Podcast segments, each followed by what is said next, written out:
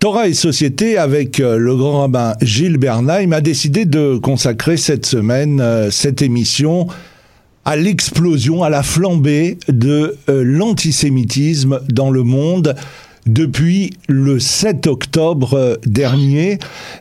Comme le disait très récemment un philosophe bien connu des plateaux de télévision, après le 7 octobre, on aurait pu s'attendre à une vague de solidarité avec les juifs à travers le monde. Le résultat, ça a été une explosion de l'antisémitisme, car, dit Raphaël Enthoven, à partir de ce moment-là, beaucoup ont su qu'ils pouvaient frapper les juifs partout dans le monde. Qu'en pensez-vous, Gilles? Oui, je suis d'accord avec euh, ce propos de Raphaël Enthoven. Vous avez parlé de flambée de l'antisémitisme, c'est vrai. Je dirais, ou j'ajouterais le terme de désinhibition de l'antisémitisme. C'est-à-dire que tout ce qui représentait un voile, ou en tous les cas une manière de couvrir la crudité du mot antisémite par d'autres termes moins appuyés, ben cela est en train de se défaire. C'est ce que l'on appelle de la désinhibition. Je reviens un instant sur, euh, non pas le 7 octobre, mais sur ce qui s'est passé il y a quelques jours avec ces Magen David peints au pochoir ce qui évidemment suggère que l'acte a été préparé. Le choix, ça ne s'invente pas, ça ne se prend pas à toute vitesse euh, dans son atelier. Un pochoir, c'est un acte préparé, c'est un acte structuré surtout. Donc il y a une intention derrière tout cela et une préparation, Alors, euh, derrière cette désinhibition de l'antisémitisme, il y a, c'est la question que l'on se pose souvent, ou que les journalistes posent souvent, à savoir est-ce qu'il y a une nouvelle importation du conflit du Proche-Orient en Europe, à Paris, en France en particulier, ou bien c'est une situation qui préexistait et qui se désinhibe aujourd'hui? Je dirais deux choses. La première, c'est que le simple fait que l'on se pose cette question apporte la réponse on suggère la réponse. C'est que la confirmation que la forme moderne de l'antisémitisme, c'est l'antisionisme. Magen David renvoie au sionisme, mais pointer les juifs sur les murs avec le Magen David, là c'est de l'antisémitisme. Je dis bien pointer les juifs, les exclure de la société, voire euh, préparer pogrom ou violence ou ce que l'on veut. Deuxième chose, c'est que, et ça on le, on l'observe tout de suite, l'étoile elle est bleue et souvent sur fond blanc, ce qui rappelle évidemment le drapeau d'Israël. Si vous êtes juif, vous êtes en train de bombarder Gaza aujourd'hui, vous êtes directement responsable de ce qui se passe. Voilà ce qui est en train non seulement d'être suggéré par ces tags, mais d'être annoncé comme une évidence à savoir, puisque vous êtes juif, c'est comme si vous étiez en train de bombarder Gaza aujourd'hui. Donc vous êtes directement ou indirectement, mais ça revient à peu près au même, responsable de ce qui se passe. C'est exactement ce que voulait le Hamas. Alors, euh, il y avait un avant et un après, c'est une expression que l'on emploie souvent. Pour moi, c'est une forme de rhétorique pour se rassurer. Mais lorsqu'on emploie cette expression avant et après, pour le Hamas, ce n'est pas seulement pour Israël, mais c'est pour l'ensemble des Juifs dans le monde. D'ailleurs, le Hamas a appelé au massacre des Juifs, à des tueries. On l'a vu déjà dans une république de la Russie. Autrement dit, vous n'êtes, vous les Juifs, vous n'êtes plus en sécurité ni en Israël, cet octobre, ni ici en France ou ailleurs, c'est ce que l'on commence à voir ou que l'on continue à voir dans le monde et je dirais aussi aux États-Unis, qui au tout début était plus surprenant. Tout début. Et euh, ce qu'il y a aussi euh, de surprenant, Gilles Bernheim, c'est, je dirais, le silence des sociétés dites occidentales, des sociétés qui euh, nous ont dit, après la Shoah, plus jamais ça, Et aujourd'hui, eh bien, euh, la réponse à plus jamais ça, c'est le silence. Oui, vous faites référence à la Shoah. À il faut, pas se mettre dans la tête des Européens, mais essayer de comprendre ce qui se joue dans, dans, le, dans le conscient ou l'inconscient d'une partie de l'Europe. Je ne dis pas de toute l'Europe, mais d'une partie de l'Europe. Vous avez aujourd'hui des mots qui sont employés pour parler d'Israël ou de la politique d'Israël, à savoir d'abord. Euh, euh, On peut commencer par apartheid. Holocauste, pour parler de Gaza, comme ça avait été d'ailleurs déjà le cas au siège de Beyrouth lors de la mhm. première guerre du Liban en 1982. Holocauste, génocide, apartheid et d'autres termes encore. Certains vont jusqu'à parler de solution finale pour les Palestiniens. Et on a pu déceler chez certains Européens comme une jubilation de l'Europe à l'idée d'en finir une fois pour toutes avec sa mauvaise conscience. Et c'est à ça que je pense aujourd'hui. Je l'avais pensé à l'époque de la guerre, de la première guerre du Liban, parce que ces termes étaient déjà très, très présents ethnocide ou génocide, etc., racisme et tout ce que l'on veut, déjà dans les années 70, au milieu des années 70. Et en réalité, je pense, et je ne pense pas me tromper, que il y avait une mauvaise conscience de l'Europe à l'égard des Juifs, une mauvaise conscience euh, de n'avoir pas fait ce qu'ils pouvaient, ce qui était en leur pouvoir en tous les cas de faire, de ce qu'ils devaient faire à l'époque du nazisme. Trop peu a été fait. Mais cette mauvaise conscience les poursuit. Et ils observent des juifs qui ont été des victimes à cette époque et ils entendent des mots comme euh, Torah Kohanim, peuple de prêtres. On n'est pas un peuple élu, on est un peuple qui a plus de responsabilités que les autres peuples à l'égard de notre prochain, ce qui n'est pas vraiment la même chose. Mais à partir du moment où les victimes de hier deviennent puissantes par leur armement pour pouvoir vivre et survivre, pour se protéger, alors Israël n'est plus victime, il devient bourreau. Je m'explique. Ils, avaient des privilèges moraux, du moins on pensait que les juifs, ou l'on imagine que les juifs, sur le plan de la morale, sont supérieurs aux autres.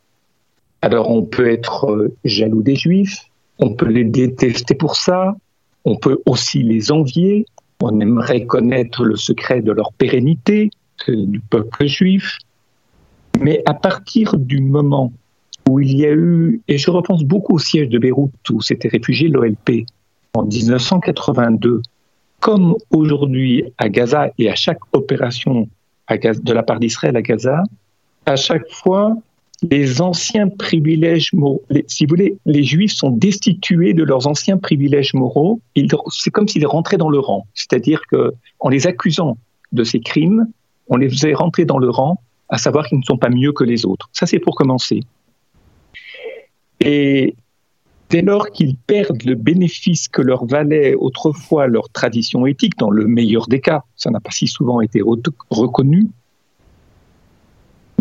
et aussi au fait qu'ils ont été souvent martyrs, donc la conscience de leur persécution, eh bien, les Juifs rejoignaient la catégorie nombreuses et sans prestige, désormais, de par les actes de violence qu'ils sont obligés d'exercer à l'égard de ceux qui veulent les détruire, ils rejoignent la catégorie nombreuse et sans prestige de l'homme tel qu'il est, l'homme commun. C'est comme si Abin, Abel devenait qu'un et que le qu'un d'avant pouvait à nouveau dormir sur ses deux oreilles. C'est-à-dire l'Europe qui ne s'est pas montrée bienveillante à l'égard des Juifs, pour une partie d'entre elles en tous les cas, et qui n'a pas fait ce qu'elle devait faire pour les protéger. Et, ces Européens découvrent, je dirais avec bonheur, eh bien que ils n'ont, ils n'ont plus, ils ne sont plus en dette à l'égard des Juifs. Je repense à 1982, première euh, guerre du Liban. Les bombes de Beyrouth annulaient le remords de l'Europe. Les bombes sur Beyrouth des Israéliens. Elles renouaient avec la saveur de l'innocence. Maintenant que les Juifs aussi étaient coupables, ben, il se repasse la même chose aujourd'hui.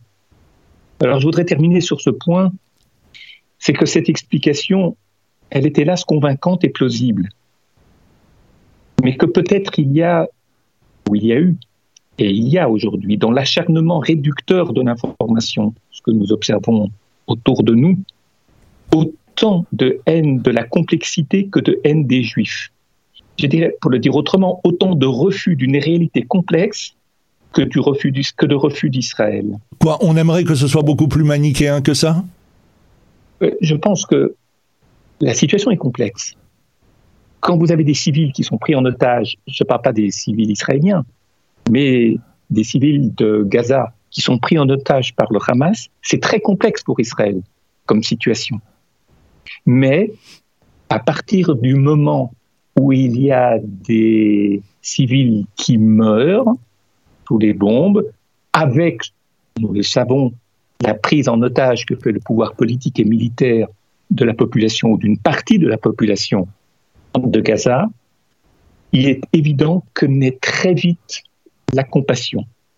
C'est-à-dire que nous sortons très vite, si jamais on y était, c'est-à-dire les médias européens pour partie d'entre eux, en tous les cas, on sort d'un état de réflexion pour entrer très vite dans un état de compassion. Et nous savons combien, indépendamment même de la question de l'antisémitisme, cette véhémence compassionnelle révèle les limites intellectuelles et éthiques de la compassion. Je dirais son caractère volatile, abstrait, manipulable. Et il est un fait que ce à quoi nous assistons au détriment d'Israël, et je dirais dans le mépris d'Israël chez certains, c'est une incapacité à hiérarchiser les valeurs. Lorsque l'on dit que le 7 octobre égale victime civile des bombardements à Gaza, nous sommes dans une complète confusion des valeurs. Et lorsqu'on est dans une confusion des valeurs, c'est que l'on est dans l'incapacité à hiérarchiser les choses, à les nommer correctement. La compassion ne favorise pas le discernement. La compassion favorise, surtout lorsqu'elle est excessive, la mort d'un civil palestinien est une chose très douloureuse pour les juifs et pour les israéliens. Simplement, ce n'est pas seulement pour délivrer leurs otages, c'est aussi une guerre qui est nécessaire, et je n'ai pas à me positionner sur un registre politique, c'est un état de fait ici, c'est une guerre qui est nécessaire pour éviter d'autres violences comme celle d'autres massacres, d'autres pogroms comme celui du 7 octobre. Alors ensuite, qu'est-ce qui va se passer? Nous n'en savons rien. Quelle sera la réussite relative, partielle, complète? Je ne sais pas. Hmm. Je n'ai pas à me prononcer là-dessus, c'est pas mon rôle de rabbin. Mais là, il y a une réduction de l'éthique, ou plus exactement, l'éthique est réduite à la compassion. Et c'est à ce à quoi nous assistons. Et là, l'antisémitisme peut aisément déborder. Gilles Bernheim, vous parliez euh, à l'instant de cette euh, réduction euh, de l'éthique qui a laissé place à, la compassion. On va parler des ONG des organisations non gouvernementales, que ce soit euh, Médecins du Monde, Amnesty International et, tant d'autres, euh, qui, euh, aussi bien sur leur site internet que dans leurs déclarations, ne font mention à aucun moment des 242 otages israéliens ou euh, binationaux israéliens et d'autres nationalités qui sont retenus par le Hamas dans la bande de Gaza, sur tous les sites de ces ONG, ne figurent que euh, les civils palestiniens qui sont tués par les bombardements israéliens. Comment euh, comment vous, en tant que rabbin, vous analysez, je dirais, cette hiérarchisation ou cette absence euh, de volonté de voir euh, ces otages israéliens. Est-ce qu'un otage israélien, finalement, euh, c'est un Israélien comme un autre et qu'il soit otage ou vivant en Israël, eh ben c'est la même chose Il est très possible, sinon probable, que le fait de ne pas le mentionner cache quelque chose. C'est-à-dire qu'il y a véritablement deux poids et deux mesures. Il y en a qui disent que Israël accorde moins d'importance aux civils palestiniens qu'aux civils israéliens. Mais là, c'est plutôt la réciproque qui est vraie. C'est-à-dire, euh, est-ce qu'il y en a qui accordent, qui accordent plus d'importance aux civils palestiniens qu'aux civils israéliens, au point de ne plus les mentionner? Mais pour répondre sur le fond à votre question, et pas seulement sur la forme, parce que sur la forme, on entre très vite dans le registre de la passion, on est pour, on est contre, et on exprime ses émotions. Réfléchir, c'est faire autre chose que de céder à ses émotions. Je pense que le problème est plus ancien. C'est peut-être aussi le problème de la gauche européenne et d'Israël. Ce problème-là, on le retrouve au travers des OMG que vous avez mentionnés.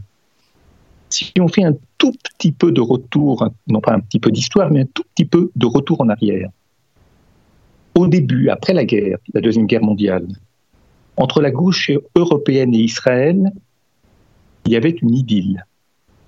Parce que les, socialistes avaient deux raisons profondes d'aimer l'État juif.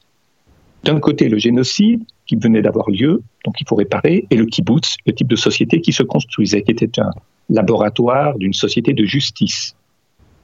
Israël naissait donc sous les doubles auspices, à la fois de l'utopie, c'est très important pour les socialistes, et de la tragédie, il faut réparer quelque chose. Dans toute l'Europe, le petit État d'Israël fut à titre d'expérimentation sociale et d'expiation morale la mascotte, je le répète et je, pourrais citer nombre de livres et de textes de cette époque, la mascotte de la gauche non communiste. Maintenant, ce qui a détérioré cette belle entente, au point même que la, je rappelle que l'international socialiste, je crois que c'était en 60, avait tenu son premier congrès à Haïfa. C'est un véritable hommage. Mais ce qui a détérioré cette belle entente, ce n'est pas tant le progressif abandon par Israël de ses idéaux ou l'embourgeoisement de ses élites, comme d'aucuns le suggèrent, c'est en fait qu'il y a eu une substitution à la gauche de ce qu'on appelle une nouvelle gauche, qui ne se réfère plus ni au modèle soviétique, ni au modèle social-démocrate. Et là, je pense à un parti politique en France, notamment, et des tout petits partis qui s'y accrochent.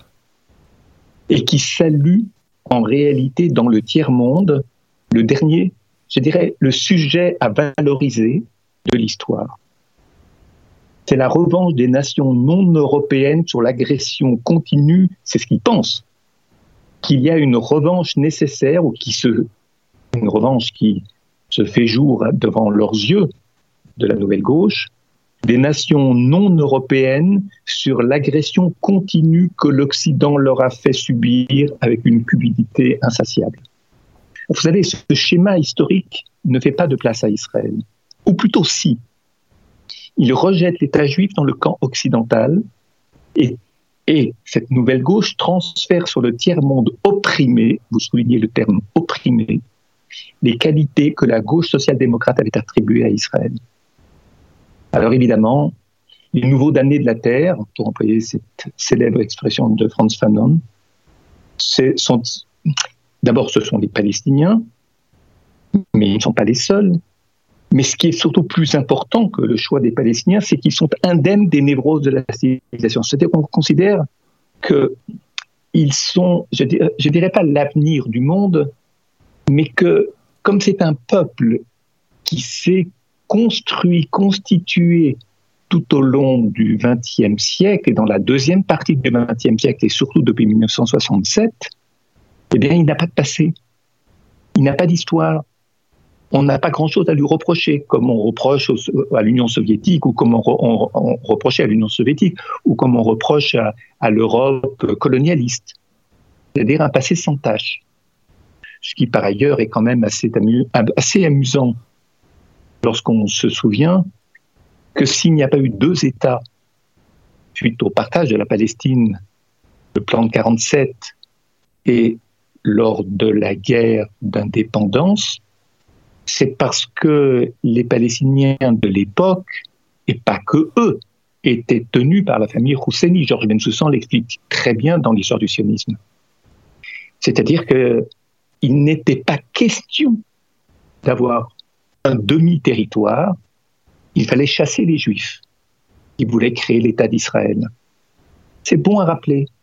Lorsqu'on imagine que les Juifs se sont parachutés en 1948, c'est qu'ils ont chassé les habitants comme si ces derniers, non seulement avaient déjà une société bien constituée, mais qu'il y avait déjà un pouvoir politique qui a été détruit par Israël. Ce que beaucoup de gens s'imaginent parce qu'ils méconnaissent la réalité historique. Ils n'ont pas ouvert des livres d'histoire. Ils ne connaissent pas l'histoire du sionisme.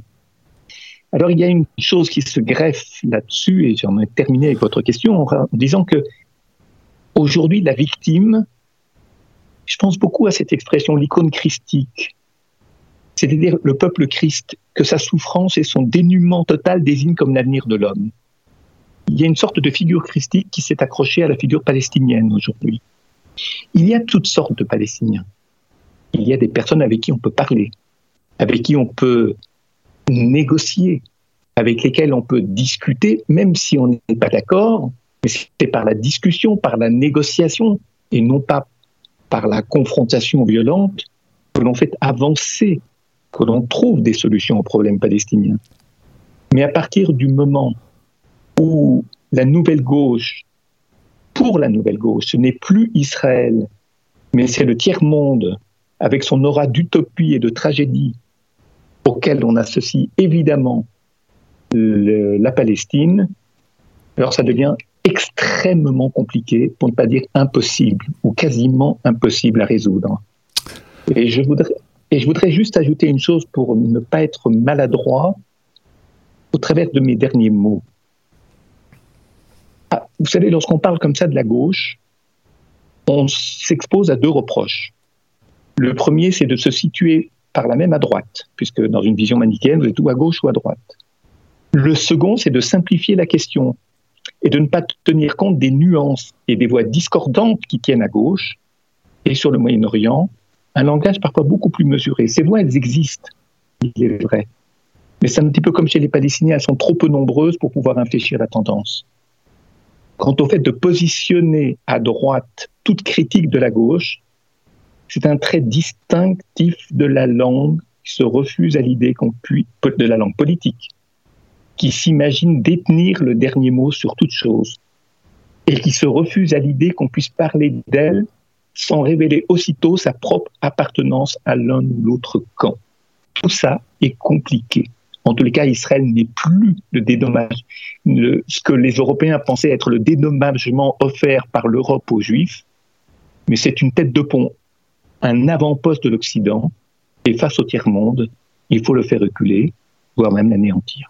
Je ne parle pas de l'islamisme maintenant, je ne parle pas du Hamas, l'idéologie, je reste dans la culture européenne.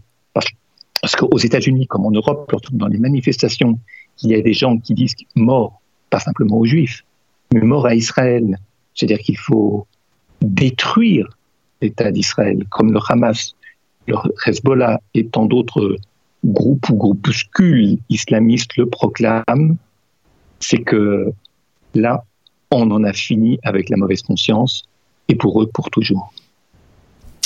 Eh bien, c'est sur ces mots que s'achève cette émission euh, Torah et Société.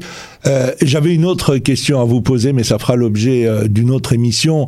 Euh, vous parliez tout au long de, de cette émission euh, du fait que beaucoup ne comprennent pas la pérennité du peuple juif à travers l'histoire et à travers les âges. Et, et, et moi, j'avais cette question, mais on n'a pas le temps, malheureusement, mais on, ça sera vraiment l'objet d'une autre émission.